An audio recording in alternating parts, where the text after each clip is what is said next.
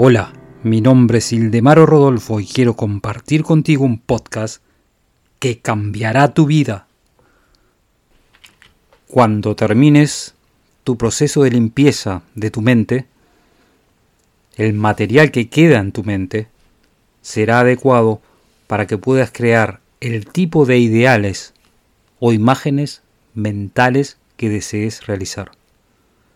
Y te lo repito, cuando termines tu proceso de limpieza de tu mente, el material que queda en tu mente será adecuado para que puedas crear el tipo de ideales o imágenes mentales que desees realizar.